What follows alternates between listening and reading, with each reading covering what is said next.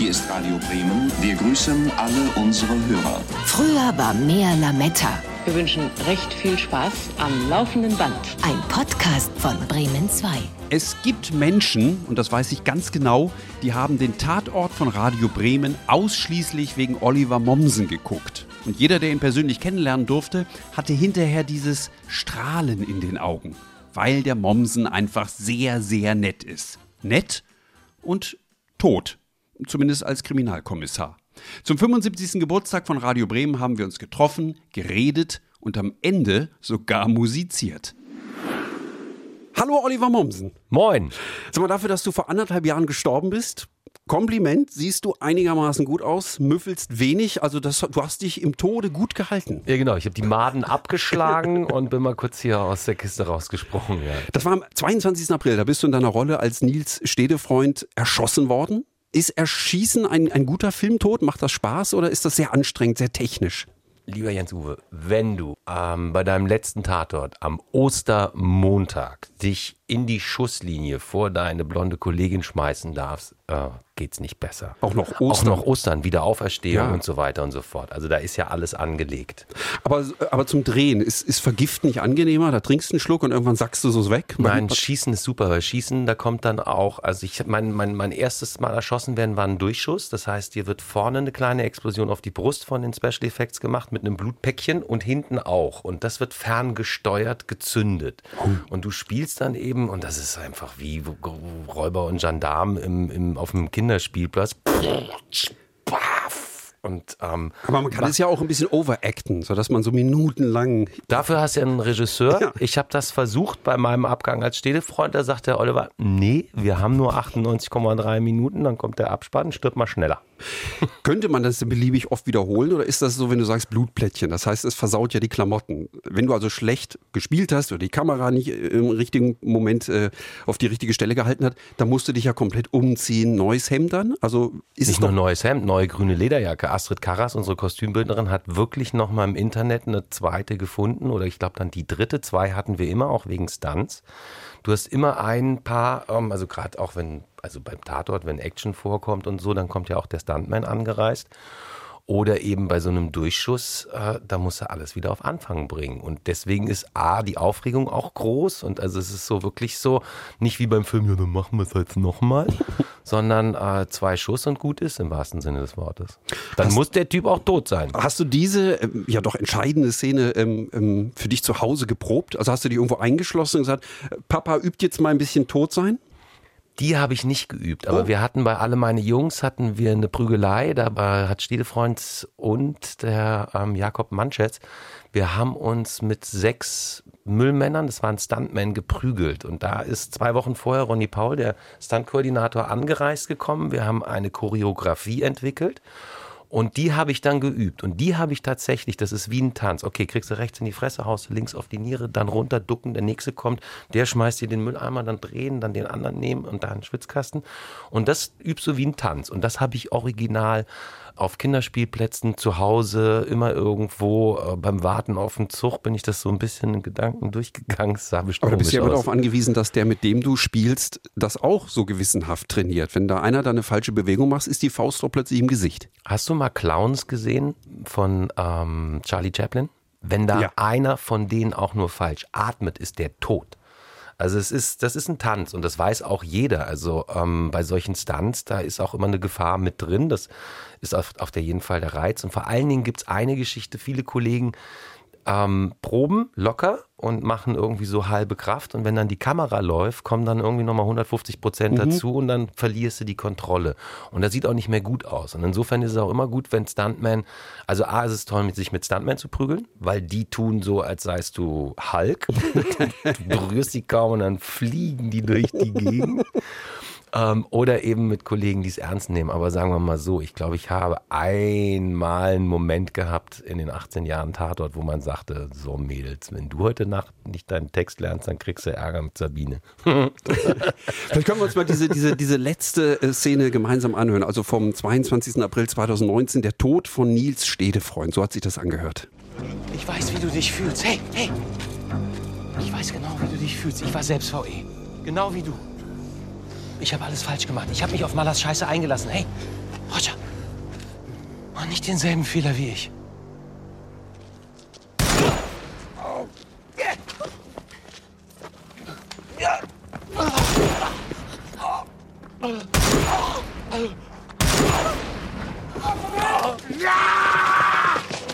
Stell dir vor, du Vollidiot! Warum hast du das gemacht? Mach dir keine Sorgen, alles wird gut. Das machst du jetzt nicht. Du bleibst jetzt hier. Du bleibst gefälligst hier. Du bleibst jetzt hier.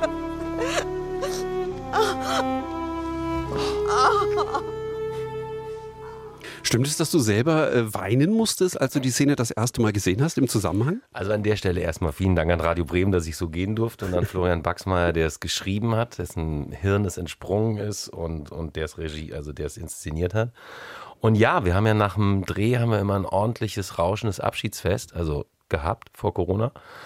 Und da siehst du dann teilweise Ausschnitte zum ersten Mal. Und es war sowieso immer bei den Abschiedsfesten so, dass ich enorm euphorisch war über das, was wir da gemacht haben. Und schon der Erste war, der immer schrie, boah, geil! Oder irgendwie sowas. Und ähm, da war mal ganz kurz ein bisschen Pippi in den Augen und gleichzeitig der Moment, das ist pervers, Momsen. Sich selber beim Tod zuzuschauen und zu heulen, ist Ey, das kann man, glaube ich, nur als Schauspieler. Gibt es wirklich dann diese Menschen auf der Straße, die verwundert sind, dass du am nächsten Tag nach der Ausstrahlung existierst? Gibt es die? Ja, die haben so Aluhüte auf. Man hört das doch immer wieder, dass wenn, wenn in der Lindenstraße einer stirbt, dass dann Leute hinschreiben, ist die Wohnung frei, kann ich da einziehen? Ich weiß immer nicht, sind das so Anekdoten, die man sich erzählt, weil es lustig ist? Oder hast du das beim Einkaufen erlebt, dass Leute entsetzt waren? Ich dachte, sie wären tot. Die Sprüche kamen, die Sprüche Als- kamen, aber als- jetzt als, als Spruch und das kam echt oft, oft so, oh, wieder auferstanden Mhm. oder keine Ahnung, ähm, Jesus oder Städtefreund, wir wissen nicht, was als erstes kam, aber dass wirklich jemand, Bleich wurde, als er dich gesehen hat, dich berührt hat. naja, Sind wir haben ja vorher den Vampir-Tatort gemacht. So, ich weiß ja nicht, vielleicht sind die alle weggerannt und ich habe es nicht mitbekommen. Oder dieser Fall, dass sie wirklich denken, du wärst bei der Polizei und könntest ihnen bei einer Sache helfen. Auch das sagen Schauspieler ja immer gerne, dass sie so sehr mit ihrer Rolle verschmolzen sind, dass Passanten denken, man wäre wirklich Arzt. Also Klaus-Jürgen Wusso hat bei der Schwarzwaldklinik doch immer erzählt, er müsste auch auf öffentlichen Anlässen irgendwie mal eben nach dem Blinddarm gucken und so. Ich war jetzt gerade nach Corona, hatte ich meinen ersten Job ähm, beim Bergdoktor und der Hans Siegel, komischerweise, also ich meine, das ist ja wirklich so, da gibt es ja einen Bergdoktor-Tourismus. Nach Elmau in Tirol, da hängt über dem Dorf Willkommen im Film Dorf Elmau. Könnte man eigentlich in Bremen auch machen. Und der sagte, dass komischerweise alle Leute immer bei ihm sagen, Herr Doktor, Herr Doktor, ich hab da was und fassen sich eigentlich zu 90 Prozent ans linke Knie. Und er denkt sich, warum das linke Knie? Was soll das? Insofern habe ich's gut. Ich habe nur selber mal mich beobachtet, so nach, weiß ich nicht, sechs Jahren oder was weiß ich. Bei, wenn wir vor dem Drehen sind, gehe ich ja dann auch sehr viel mit der Geschichte und mit dem Fall spazieren und lerne Text und so. Und da habe ich mich irgendwann mal wirklich im Auto beobachtet, wie ich so da saß und tat, als würde ich observieren. Habe ich mir aber selber schnell eine gescheuert und dann war das auch wieder gut. Ja klar, ich meine, wir steigen ein, wir, wir, wir, wir, wir als Schauspieler ähm, lässt du dich auf imaginäre Emotionen ein und natürlich musst du auch ein bisschen so tun, als würdest du das ernst nehmen. Aber es ist ganz gut, immer noch ein bisschen den Absprung zu finden. Wir sitzen hier17 ähm, weil wir 75 Jahre Radio Bremen feiern. Du hast ja einen großen Anteil auch an, an Ja. am Erfolg von Radio Bremen. Naja, du hast äh, 17, 18 Jahre lang den Tatort 18, gemacht. Also das ist schon äh, erstaunlich lang. So lange hält es kaum einer hier aus. Das hast jetzt du gesagt. Nein, das stimmt. äh, Ich, das ist auch nur, Zack, um eine, um eine blöde Pointe zu machen. In Wahrheit sind, glaube ich, die Menschen sehr lange bei Radio Bremen.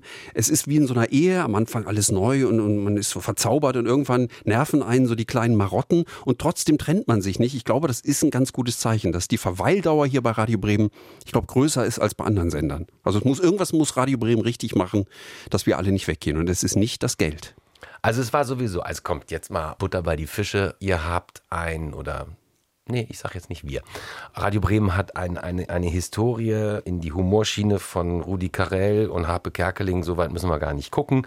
Ihr habt die wahnsinnig geilen griechischen Sagen vertont und beste Hörspiele gemacht, unter anderem auch Diggy Dick Dickens, was Wo wir, du auch dabei warst. wo ich mitmachen durfte am Theater auch. Es gibt hier ein paar Weißrücken, Silberrücken, alte Haudegen, Degeninnen. Und es gibt junge, ambitionierte, enthusiastische und, und also das ist mit dem Wort Familie, glaube ich, lagst du schon ziemlich richtig mit dem, was ich auch so erfahren habe. Es ist eine große Familie, es ist auch eine Ehe, wo man sich zankt und sich die Köpfe einschlägt. Aber das Ding hier ist, also es ist, glaube ich, noch einer auch der, wie soll man das sagen, Oldschool meets äh, Digital 2.0, alle verzweifeln und trotzdem kommt irgendwie was bei raus. Es hat eine große Tradition und hier sind ein paar tolle Leute und irgendwie kommen sie nicht weg.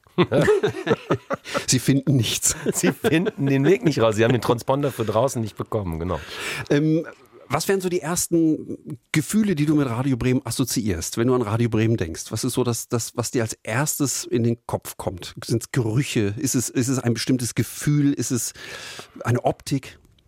Das ist mein Casting im alten Sender, also im alten ähm, Sender in der Fahr. Mhm.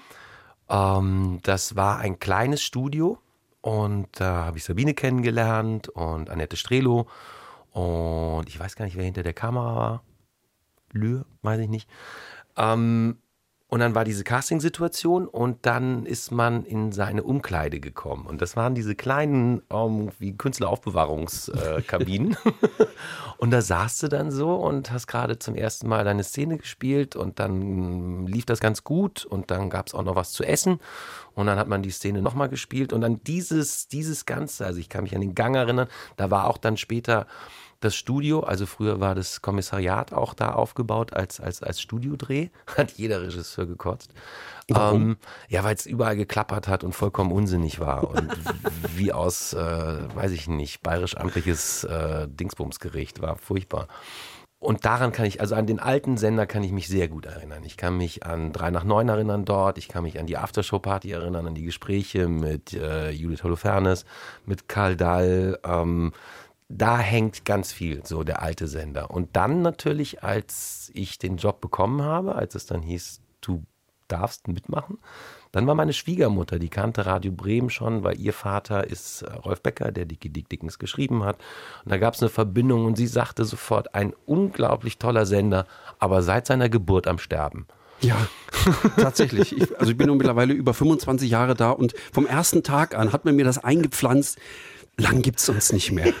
Und mittlerweile, ich habe immer noch diese Angst, dass ich eines Tages hierher komme und merke, oh, die Fenster sind vernagelt, Menschen äh, gehen mit traurigen Gesichtern raus. Aber irgendwas scheint äh, ja doch zu funktionieren, dass man es ich glaube, nicht mal künstlich am Leben erhält. Nein, überhaupt nicht. Das scheint hier irgendwie so, das ist ja auch ein, eine tolle Energie, immer so kurz vorm Tod. Ja. Sagt der, der sich hat erschießen lassen. Nein, und, und so war es aber auch, so kam es auch zu den 18 Jahren, ähm, ähm, fast 18 Jahren Tatort, weil ich zum Beispiel, ich bin nicht angetreten, um 18 Jahre irgendwie ähm, Bulle zu spielen, sondern das ist Stück für Stück gekommen. Und es war auch immer so, dass Annette Strelo sagte, du, die nächsten beiden Tatort weiß ich nicht, ich muss erstmal wieder betteln gehen.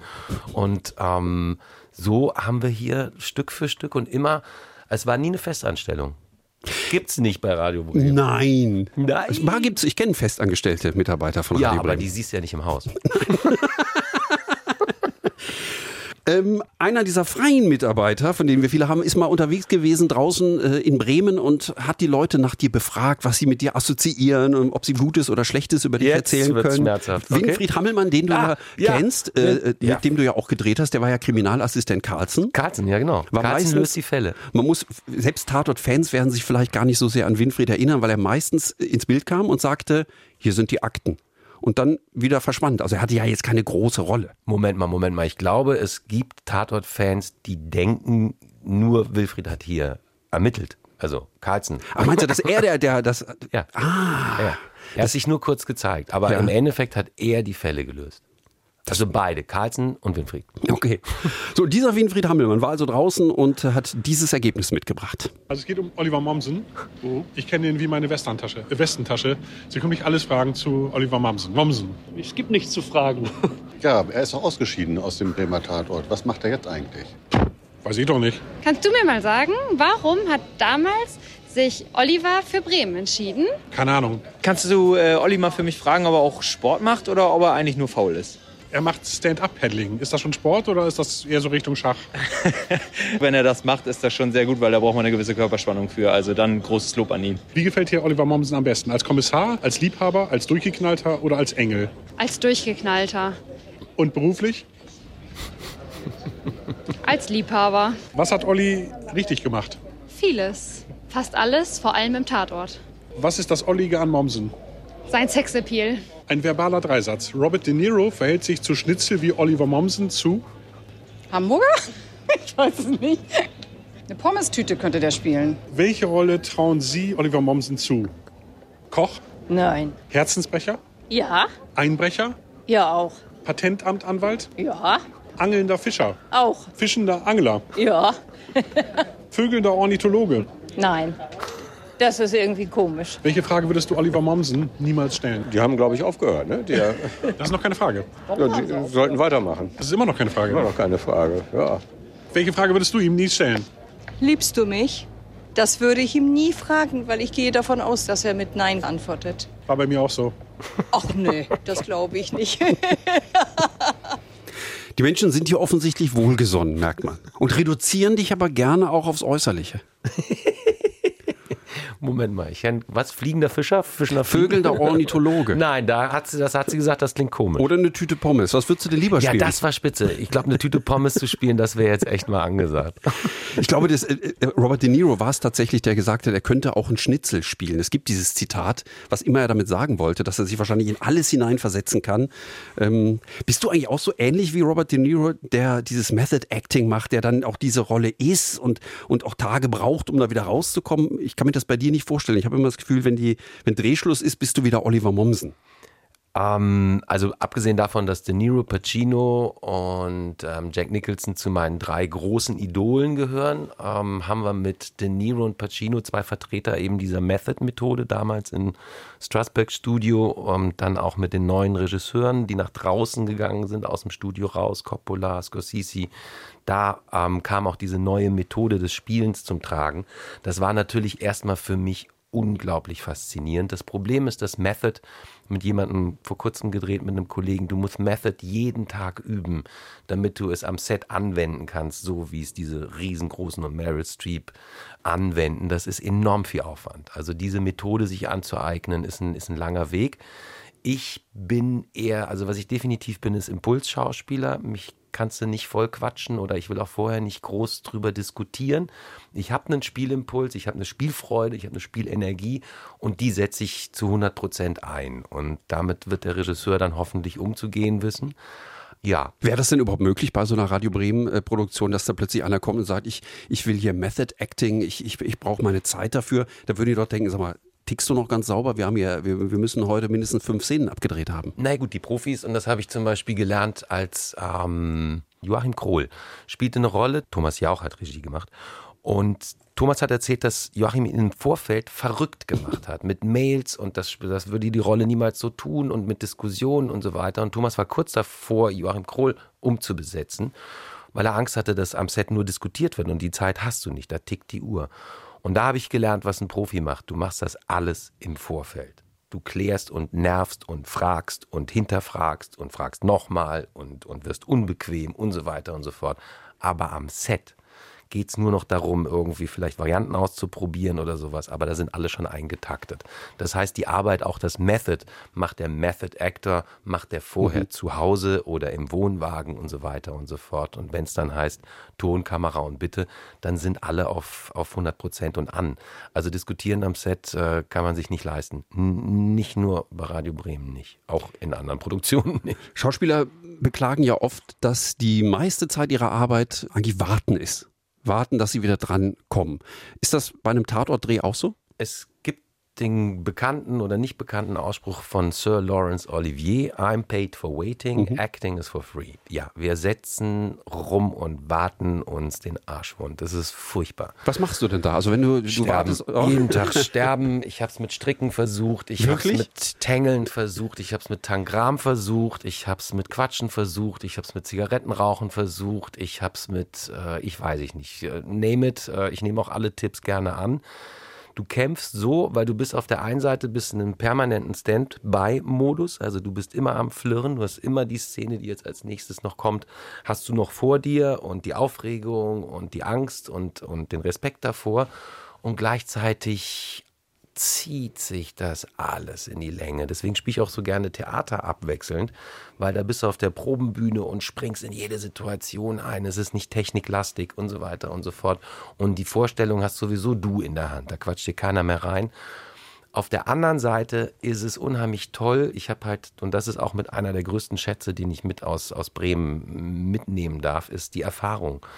So ein Set zu lesen, wann bist du ungefähr dran, wo sind sie jetzt gerade. Ich habe mit ähm, ganz vielen Aufnahmeleitern habe ich einen Wettbewerb, dass ich irgendwo am Set sitze, wie sie mich, wo sie mich aber nicht sehen. Und ich muss immer so ein bisschen hören, wo ist denn gerade der Betrieb.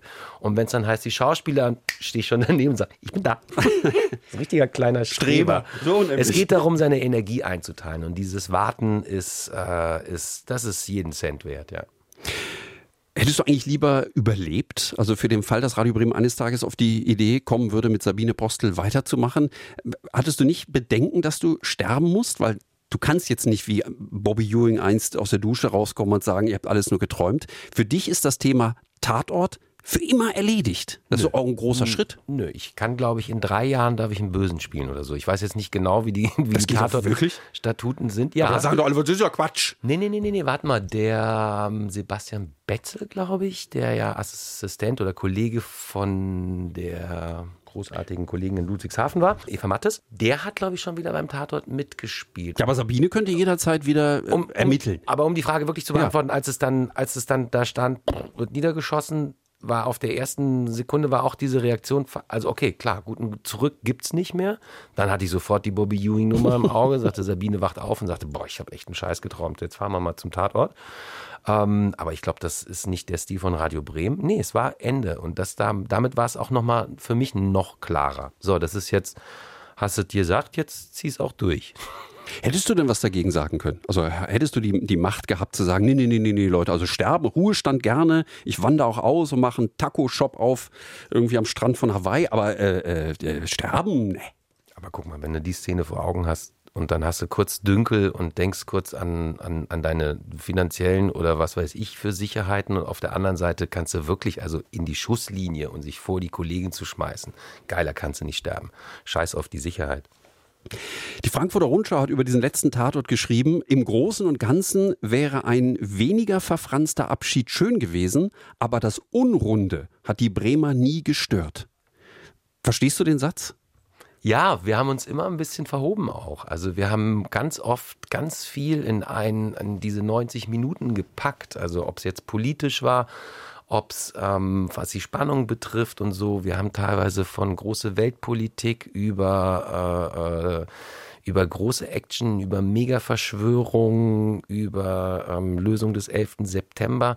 Wir haben nie einen kleinen Film gemacht. Und, und, und wenn wir einen kleinen Film gemacht haben, dann war es ein Kammerspiel, was genau davon profitiert hat. Und da sind wir auch manchmal gegen die Wand gefahren. Oder sagen wir mal, Minute 30 war jetzt nicht so gelungen. Und ähm, ich erinnere mich an den einen oder anderen Tatort, wo dann wirklich auch irgendwo Bedenken waren, dass in Anführungszeichen unser Zuschauer das nicht versteht. Und dann haben wir nochmal alles erklärt. Haben wir viel Zeit verloren im Präsidium, hätte man für schönere Bilder nutzen können. War nicht alles Gold, was glänzt, aber genau das dann übrig zu bleiben. Wir haben nie Dienst nach Vorschrift gemacht. Und da bin ich Frau Strelo, unserer Redakteurin, dankbar und allen anderen Bekloppten, die da mitgemacht haben. In Bremen ist es ja natürlich speziell, wenn, wenn man einen Bremer Tatort äh, guckt, dann wird das ja gar nicht so sehr an der Handlung ausgemacht, ob der Tatort gut oder schlecht war, sondern daran, hat man viel von Bremen gesehen. Ja, und wie kommt er so schnell vom Ja. Schnorr ins Viertel und dann wieder zurück nach Osterholz-Scharmbeck? Und nach Huckelriede ist es doch gar nicht so weit. Ja, das ist, aber das ging mir zum Beispiel so bei Lola Rent, als ich den das erste Mal gesehen habe und auch meine Tochter sagte, äh, geht doch gar nicht. Wie kommt die so schnell vom Kudamm ans Schlesische Tor? Man wird natürlich an ganz anderen Sachen überprüft, ja. Ist man dann, ähm, also wie redet man sich das schön? Man könnte ja auch sagen, das ist so unlogisch, dass wir da um die Ecke fahren und in einem ganz anderen Stadtteil sind. Sagt man sich, so ist es jetzt halt, dann sind unsere Zuschauer quasi wie Komplizen? Die Bremer Zuschauer wissen mehr als die Hamburger Zuschauer? Oder gibt es vielleicht sogar tatsächlich diesen Ansporn? Nee, also ich möchte schon, dass, das, dass, dass der Bremer sich auch wiederfindet in der, in das ist mir vollkommen egal. Ja? Film geht vor Logik. Mhm. Film geht vor Logik. Am besten war, das war das erste Mal, ähm, Thorsten Nähter, der ganz viele Filme Mhm. bei uns gemacht hat, Da sind wir ähm, vor einem, vor einer, wir standen vor einer Firma und der Schuss auf Sabine war in Richtung der Firma und der Gegenschuss auf mich im gleichen Gespräch war irgendwo am Hafen, weil es da besser aussah. Also wir haben Mhm. den ganzen Ort auseinandergenommen und neu zusammengesetzt und getan, als sei das äh, diese Firma, sagen wir, es ist keine Ahnung, Jakobszentrale, ist irgendwo am, am, am Sielwall oder so. Und, und sowas macht mir Spaß. Eine meiner Lieblingsszenen ist, du siehst eine, eine weiße Wand, davor steht eine Frau und du hast den Schatten von Zugfenstern und irgendwann kommt von unten Sound und Rauch und diese Fenster werden im Studio bewegt und du hast einen abfahrenden Zug. Ähm, Film ist Betrug und Zauberei. Du bist ja ähm, erst ab Folge 6 an der Seite von Sabine Postel gewesen. Vorher waren noch andere Schauspieler, bis du es dann geworden bist. Wie, wie kam es dann dazu? Also, warum hat man so lange gebraucht, dich zu finden? Hm, Das weiß ich nicht. Ich weiß, dass ähm, Heiko Deutschmann war klar, dass er als Assistent sich unterfordert fühlt. Äh, Rufus Beck, glaube ich, war auch so eine Geschichte. Tatort, ja, irgendwie, glaube ich, ein bisschen Berührungsangst ähm, mit ähm, Schmieder. Es stimmte die Chemie zwischen Sabine und so und, und, und ihm nicht so gut. Und meine Geschichte, die ich im Griff hatte oder so, es war Gitta Ulich, eine Casterin, die verstorben ist vor zwei Jahren, die sowieso für meine Karriere im Film oder Fernsehen sehr wichtig war. Die hat mir meinen ersten Job gegeben bei Dr. Monika Lind, Hausfrau, Ärztin, Geliebte. Und hat an mich geglaubt, du brauchst irgendwann mal, wenn du vom Theater kommst, aus dem Off-Theater, irgendwie dir da deine Lorbeeren verdient hast, aber filmisch noch nichts auf der Karte hast, brauchst du irgendwann einen, der sagt, ja, ich weiß, ihr kennt den nicht, aber der ist gut, schau dir den mal an. Und genau das hat Gitter gemacht, weil sie war diejenige, die den neuen Assistenten für Sabine suchen sollte, 2001, glaube ich. Und ähm, da lief schon das erste Casting und sie suchten, das war auch immer die Überschrift bei Stedefreund, Cowboy mit Bausparvertrag. Also sie brauchten so eine Gegenenergie zu der Alt-68er emotionsgeladenen Gerechtigkeitsfanatikerin Lürsen. Da sollte so eine Mischung aus ähm, Sesselpupser und doch irgendwo ähm, Bullenromantik rein. Und irgendwie ging das Ding nicht auf. Und auch ich war es nicht. Aber irgendwie war die Chemie zwischen Sabine und mir von der ersten Sekunde wie Arsch auf Eimer. Wir haben in diesem komischen Studio mit irgendwelchen Pappkartons, wo wir mit Plastikpistolen die Szene aus eine unscheinbare Frau, wo ich dann irgendwie kurz bevor Henry Hübchen stirbt, irgendwie, ähm, da gab es auch so einen humoristischen Schlagabtausch zwischen Stedefreund und Lürsen. Und das hat gefunzt. Und Sabine war von einer Offenheit und einer, einer Liebenswürdigkeit und auch alle, die da drumrum waren. Es war richtig so, okay, wow, ähm, auch wenn es nicht klappt, aber es war geil hier. Und das ist das, was ich mitbekommen habe. Warum vorher so lange gesucht wird, weiß ich nicht. Es ging auf jeden Fall so weit, dass ich auch die ersten 17 Jahre nicht dran glaubte, ob das hier klappen könnte. Und es war auch so, dass immer Möck zum Beispiel, ein Fahrer, der uns jahrelang begleitet hat und elendig eingegangen ist am Krebs, ähm, und nicht mehr da ist, der sagte am Anfang auch immer, guck mal, da hinten ist der Fallturm von der Uni. Da sind die anderen Assis drin. Oder so, dich mögen wir, aber schade, dass du beim nächsten Mal nicht mehr dabei bist. Das war so der Humor, mit dem ich hier die ersten fünf Jahre zu tun hatte. Hatte ähm, Sabine Postel großes Mitspracherecht? Also, wenn alle von dir begeistert gewesen wären bei diesem Casting und sie gesagt hätte, nee, ich, den, ich, irgendwie mag ich den nicht, wärst du es dann nicht geworden? Oder ist das so unwahrscheinlich, dass jemand so auf dich reagiert, so wie du mich gerade anguckst? Hätte auch sein können, dass sie sagen, nee, der, der mag den nicht. Also wenn sie diese Möglichkeit, also ich glaube, dass sie diese Möglichkeit hatte. Wenn sie sie gehabt hätte, hätte ich niemals erfahren, dass sie sie gehabt hat. Warte, das muss ich nochmal zurückspulen. ja, verstehe. Also dann hätte es Klingt andere. komisch, ist aber Das heißt, so. hätte dann, du hättest andere Gründe bekommen. Hätten sie gesagt, ja, passt nicht von der Größe oder, oder was, was hätte man dir dann gesagt? Du glaubst wirklich, niemand hätte gesagt, du stinkst. Ist das bestimmt auch manchmal Sie ein kann Problem. dich nicht riechen. Ist es nicht manchmal so, dass man mit Leuten zusammenarbeitet, die wirklich stinken? Ja, aber nicht immer, also Harmonie ist ja nicht immer der Wer hat bei Ausgangspunkt. Radio Bremen gestunken? Da wüsste ich sofort fünf. Komm, wir schreiben sie auf eine Liste, ich weiß auch fünf. Nein, aber das, das kommt doch vor, oder nicht? Dass du denkst, Unverschämter, dass der, dass der so Ja, eine Müffe aber das ist ja das Tolle bei unserem Beruf zum Beispiel. Ähm, du, du, da, das Gefühl, was du als Mensch hast, kann für, für die Filmszene genau falsch sein. Also wenn zum Beispiel zwei Kollegen sich wirklich nicht riechen können und dadurch entsteht ja erstmal immer so eine komische Distanz, die der Mhm. Zuschauer erstmal nicht so richtig kapiert oder irgendwie so ein, irgendwas ist da. Und das überträgt sich für den Zuschauer und für die Szene eventuell als eine Spannung, die du dir nicht erklären kannst, die aber wertvoll ist. Das heißt, nur weil du den nicht riechen kannst, heißt das noch lange nicht, dass man nicht zusammenarbeiten kann.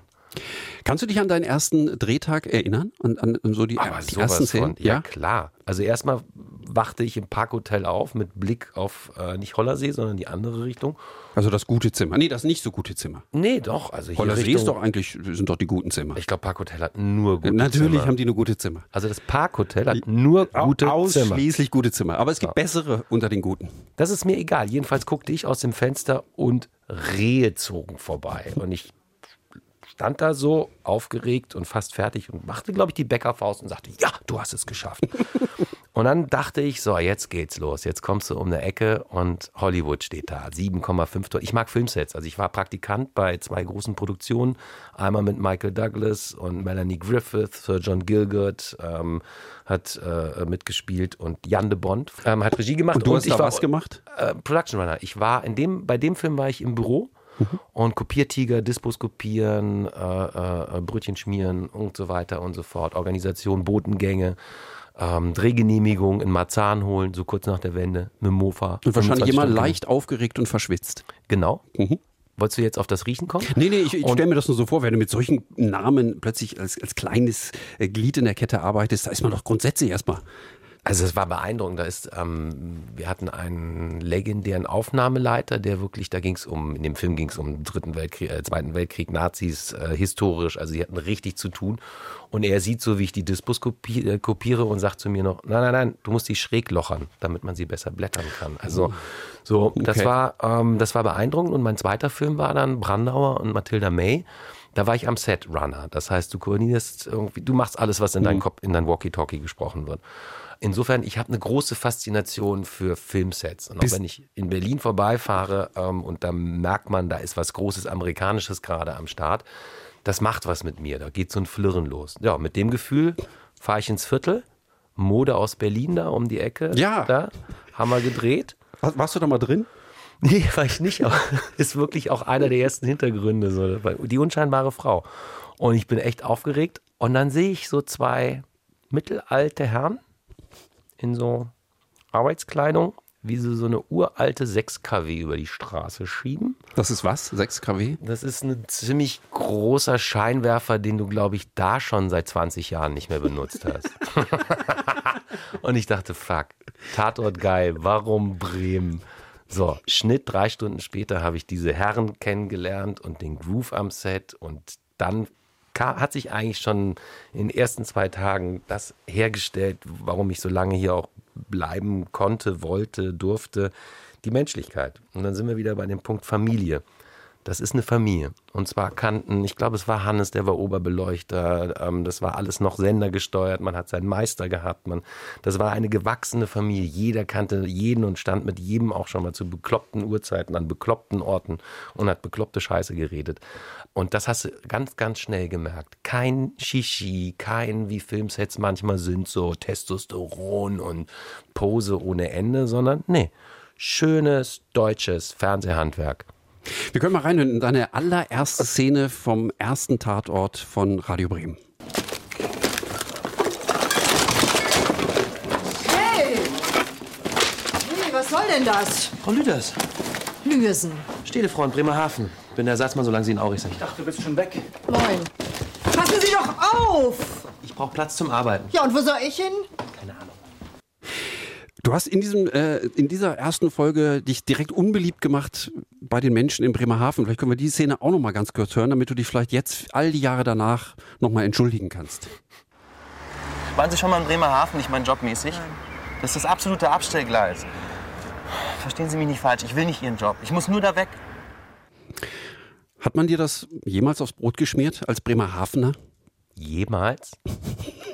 Das ist das Damoklesschwert, was über mich. Ich glaube, es ist sogar eine Politikerin ums Leben gekommen, die Städtefront verteidigt hat.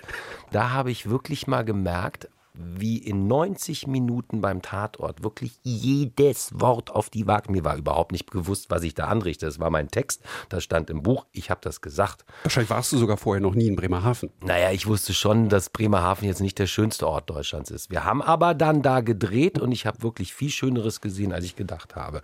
Aber leicht haben sie es nicht. Also da könnte man ruhig mal ein bisschen Geld hinschicken und vielleicht ein bisschen Fantasie. Ist egal. Ähm, das bringt mich zu etwas, was sowieso über dem Tatort schwebte und was ich wirklich froh bin, los zu sein. Weil wir haben nicht nur Filme gemacht, wir wurden gemessen an allen möglichen anderen Tatorten und wir wurden vor allen Dingen immer an der Realität gemessen. Und das macht man nicht.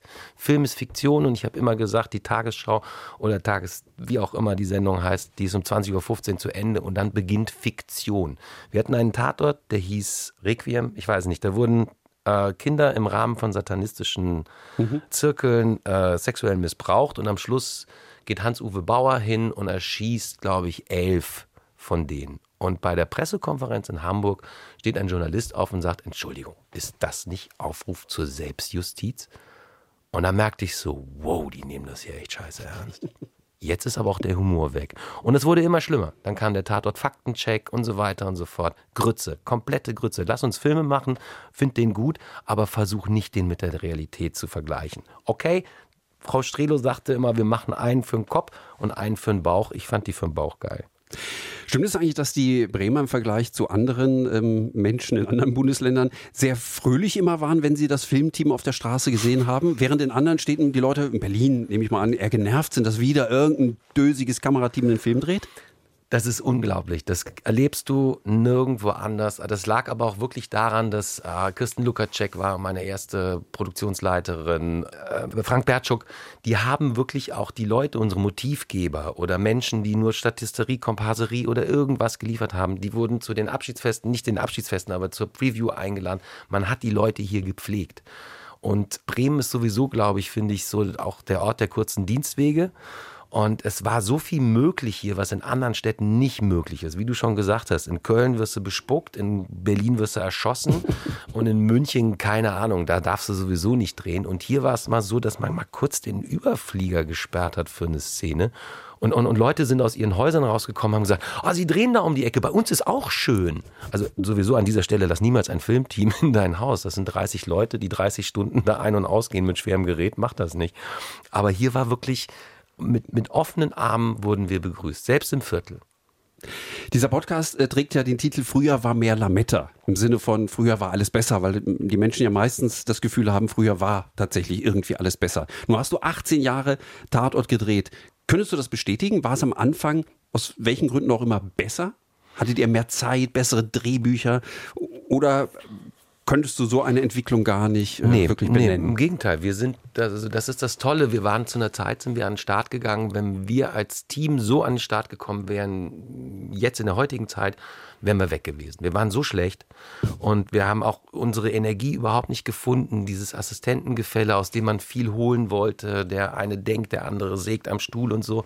Das war alles ein bisschen gestemmt und nicht organisch. Und wir sind wirklich erst, glaube ich, so nach einem Drittel, zwei Vierteln der Hälfte sind wir erst in Schwung gekommen. Also Florian Baxmeier hat da ganz viel auch äh, für getan, dass, dass, es, dass es knackiger wurde. Sabine ist endlich aus diesem komischen Kamelhaarmantel rausgeschält worden, wo immer, wenn sie vor einer hellen Wand stand, dachte sie, ist sie da? Sprich die Wand, was ist los?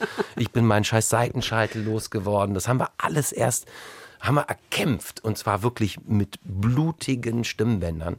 Ähm, danke, Frau Strelo, für diese fairen und ähm, großartigen Kämpfe, die wir ausgestanden haben. Insofern war früher gar nicht alles besser. Wir waren so geil wie noch nie und dann sind wir gegangen. Und irgendwann wurdest du ja sogar zum sexiesten Tatortkommissar von, von irgendwem. Ich weiß gar nicht genau, für wen ernannt. Aber ja, ja, ja, ja. Also, tu bitte nicht so, als hätte dir das nicht geschmeichelt. Du bist doch, das ist doch, das ich ist doch. nur Sport. Ich habe nur Sport Wirklich? gehabt. Ja, kann der sexieste Tatortkommissar mal bitte den Kühlschrank zumachen oder auch die Kumpels irgendwie so? Nein, überhaupt nicht. Das war süß. Das war auch wirklich. Das war, das war. Ich weiß nicht, welches klitzekleines Meinungsinstitut sich da aus dem Fenster gelehnt hat. Das hatte auch überhaupt keine Aussagekraft. Wird aber von Kollegen und von dir jedes Ja, Mal natürlich. Spiel. Jetzt fragt mich noch, ob ich der Ururenkel von Theodor Mommsen bin. Nein, das weiß ich ja. Das steht ja bei Wikipedia. Das kann ich ja da nachlesen. Und dennoch ähm, gab es dann irgendwann auch darauf eine Szene, wo man deinen Arsch. Glied, Nee, Penis, nee, schon Pimmel. Glied. Ja. Pe Pen, was sagt, wie, wie sagt man? Glied? Pe Glied ist so sehr. Den Schlawiner. Den Schlawiner äh, sehen konnte. Also, du hast ja nochmal nachgelegt, nochmal einen Scheit ins Feuer gelegt. Da habe ich auch was ganz Großartiges gelernt. Und zwar stand in dem Drehbuch eben, ähm, Städtefreund und Selb haben Sex miteinander. Und danach haben sie ein Gespräch im Badezimmer, wo es um Beziehungen und um Kinderkriegen geht. Und als Bild da nackt zu sein, ist eine schöne, so eine Selbstverständlichkeit. Ich weiß nicht, wer ihn kennt, wenn die Gondeln Trauer tragen, Donald Sutherland und warum fällt mir ihr Name nicht ein? Ähm, sind im Badezimmer, ein Pärchen schon lange zusammen, nackt, sie ist in der Badewanne, er macht sich, glaube ich, die Nägel und nebenbei wird etwas verhandelt. Und das hat für mich eine Kraft. Und deswegen ist Nacktheit in, dem, in der Szene für mich war absolut okay. Da ging es nicht um Mommsen zeigt irgendwie was, sondern da ging es um, die beiden haben eine Vertrautheit, eine Nähe, die sind, können nackt voreinander sein körperlich und irgendwie auch geistig. Luise als Frau hat damit ein Riesenproblem gehabt, weil du im Internet als Frau wirst du, wenn du dich einmal nackt zeigst, wirst du zerfetzt. Du kriegst einen anderen Kopf drauf, du kriegst irgendwie, keine Ahnung, andere Brüste angeschraubt, ich weiß nicht was. Es passiert wirklich Mist mit dir und hat sich wirklich gesperrt, nackt zu sein. Und ich war der Meinung, man müsste das machen als Schauspieler, wenn das da drin steht. Und Luisa hat aber wirklich gesagt, nee, ich habe da so schlechte Erfahrungen, von mir wird es das nicht geben. Und dann haben wir mit Florian die Szene, wie sie jetzt im Film ist, dass die beiden sich keppeln und sie ihn erschrickt und so weiter und so fort, worüber ja auch eine enorme Nähe mhm. stattgefunden ist, ist nur entstanden, weil Luise sich gesperrt hat und dagegen so gekämpft hat. Und da habe ich zum Beispiel für mich, ich bin eben, wie gesagt, Impulsschauspieler, ich gehe erst mal nach dem Impuls und, und, und denke dann erst drüber nach. Und da war wirklich so, wo ich gemerkt habe, okay, es lohnt sich auch etwas zu sperren, weil aus der Reibung entsteht in der Kunst auch was Neues. Und Luise ist zu danken, dass die viel schönere Szene, dieses gegenseitige Abknallen und weiß nicht was, steht Freund und selbst sind einfach kindisch und, und verspielt. Und das ist viel schöner als das Nackte. Mein Nackt ist übrig geblieben und damit habe ich mittlerweile schon acht Fernsehshows am Freitag ähm, bestreiten können. Es ist unglaublich, was solche zwölf Zentimeter irgendwie im deutschen Fernsehen. Wenn es mal zwölf waren. 21. Wenn es mal zwölf waren. Ja, kommt immer darauf an, von wo man misst. Aber es ist so wirklich verrückt. Es ist, es ist so altbacken. Peter ja. Simonicek, wo es auch in der, in der Talkshow ähm, hat Barbara Schöneberger auch irgendwie, ist da irgendwie hängen geblieben auf dem Thema. Und Simonicek sagte einfach nur, naja, es liegt offenbar auch daran, dass es Leute gibt, die das dann auch so besprochen haben wollen. Mhm. Ich, ja, ich, ich finde es lustig. Du hast ja zwei Kinder. Konntest du die eigentlich mit deiner Arbeit als Tatortkommissar in Bremen beeindrucken oder kommen da direkt zwei uncoole Themen zusammen? Tatort und Bremen. Naja, sagen wir jetzt direkt an dem, an dem, an dem äh, Schlawiner-Thema. Ähm, meine Tochter kam am Montag zu mir und sagte, hättest mich ja schon vorwarnen können. Wie alt war die da? 16 oder okay. sowas. Mhm. Ja, also da, wo es auch wehtut, wenn mhm. Papi plötzlich irgendwie halbnackt durch die Gegend springt. Ähm, und das andere ist, ich weiß noch, als Schauspieler guckst du dir, also ich krieg den Tatort in der Fassung, da ist er noch nicht perfekt geschnitten und die Color-Matching und Ton und alles ist noch ein bisschen, das ist für mich ein Arbeitsprozess, das nochmal anzugucken, um zu gucken, was hat geklappt, was hatte ich nicht im Griff, was dachte ich, hätte ich im Griff gehabt und ist ganz schlimm geworden. Guck also den Tatort, mein Sohn kommt zu kurz rein und war irgendwie so eine Szene, die war, glaube ich, auch ein bisschen intensiver und so. Und dann sagte er, oh, hast du gut gemacht? Und ging weiter. So viel zu der Berührung im Tat. Ich glaube, beide sind ein bisschen stolz. So. Glaubst du, die haben mit dir angegeben? Nee, glaube ich nicht. Das ist nicht, das ist nicht die Art meiner Kinder, Gott sei Dank. Nee. Gab es Schulfreunde möglicherweise, die zu euch nach Hause gekommen sind, weil sie mal einen Blick auf den Mommsen werfen wollten? Ist dir das aufgefallen, dass sowas passiert ist? Dass ich so begafft wurde? Ja. Zu Hause? Das mögliche, ja, dass, dass, dass vielleicht Leute wirklich, nee. ach komm, wir treffen uns heute mal bei euch, dann sehen wir vielleicht mal Oliver Mommsen. Dein Vater, den Tatortkommissar? Ja. Nee, solche Menschen kennen wir nicht. Aber auf der Straße gibt es manchmal solche. Da war eine, die hat echt Glück gehabt, dass ich sie nicht gehauen habe. Das war in Düsseldorf. Die sieht mich, nimmt mich am Arm, schleppt mich zu ihrer Freundin und sagt: Guck mal, das ist er. Also, falls ihr mich seht, ich bin total lustig, aber nicht anfassen. Magst du das, wenn Leute zu dir kommen und Selfies mit dir machen wollen? Gehört das zum Job oder äh, nervt dich das oder findest du das sogar lustig? Zu 99 Prozent ist es charmant, weil mhm. die Leute selber aufgeregt sind und, und, und dann irgendwie auf eine ganz schöne, natürliche Art äh, bekloppte Sachen machen mit einem. Und ich sage auch immer, wenn ich niemanden sehen will, dann kann ich Seitenstraßen gehen. Also wenn ich schlecht drauf bin oder Menschenkarte habe, was du manchmal hast nach, weiß ich nicht, zwei Tatorten hintereinander im Fokus stehen und Presseberichte machen und nochmal irgendwie für Buden und Binnen und hier und drehen und so weiter. Und hier in Bremen war es halt extrem, weil du warst wirklich, du warst Lokal-Cowboy. Das war ja echt großartig. Ich habe auch schon mal umsonst getrunken. Wenn das zu viel wurde, dann bin ich einfach kleine Straßen gelaufen. Also, und ansonsten ist es wirklich so, die meisten sind nett und wie gesagt, diese Frau ist so eine Ausnahme, dass ich mich dran erinnern kann.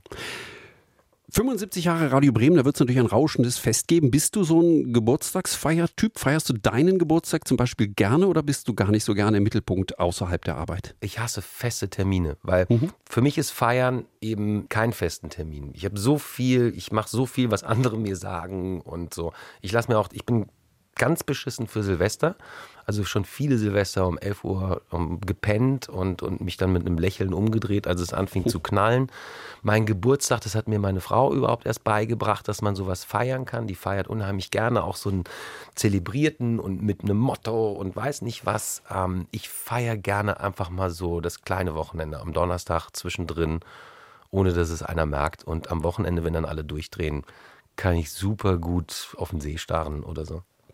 Wir wollen am Ende dieses Podcasts Radio Bremen vielleicht ein kleines Geburtstagsständchen auf einem Instrument spielen, von dem ich gespannt bin, ob du es innerhalb weniger Sekunden beherrschen kannst. Du bekommst von mir eine noch nie benutzte, dafür verbürge ich mich gerade in diesen Zeiten, äh, noch nie benutzte Nasenflöte. Kennst du das Instrument Nasenflöte? Mich kannst du damit nicht reinlegen. Kennt ihr ähm, Spielbrett? Und dann gab es vorher beim Theater, gab es damals auch so einen geilen Laden. Ich liebe Gadgets. Du kannst aber das Ganze, du bist, wärst der erste Mensch, der aufs, auf Anhieb das Ding spielen kann. Warte, warte, warte. Also ich muss, ich erkläre es kurz. Also es ist ein, ein Plastikgerät, das man sich unter die Nase stülpt. Man atmet dann durch die Nase aus und formt aber mit dem Mund die Töne. Sehr gut. Sehr gut.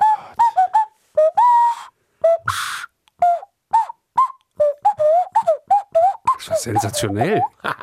Du hättest nee, nicht ich mag, so, ich, ich mag so Zeug, so kleine Sachen. Ich habe auch Teams, teilweise habe ich Tombolas gemacht und sowas. Oder Also dann spielen, spielen wir gleich ein Happy Birthday. Vorher muss ich dir eins Okay. noch sagen, du hast Moment, im, im Interview mit dem Göttinger Tageblatt zugegeben, dass du vom Drehort Hemden geklaut hast. Du weißt, Radio Bremen hat kein Geld, wir hätten diese Hemden gerne zurück. Das sollte ich dir noch ausrichten. ja, dann versucht euch mal die zu holen.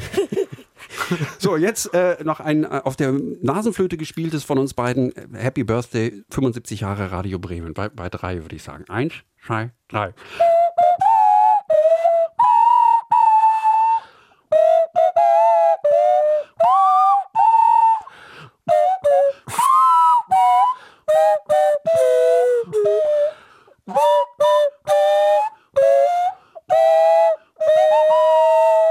Und dafür gehen eure Gebührengelder drauf. Yeah. Vielen Dank, Oliver Mommsen. Dankeschön. Danke, Herr Zube, super. Hier ist Radio Bremen. Wir grüßen alle unsere Hörer. Früher war mehr Lametta. Ein Podcast von Bremen 2.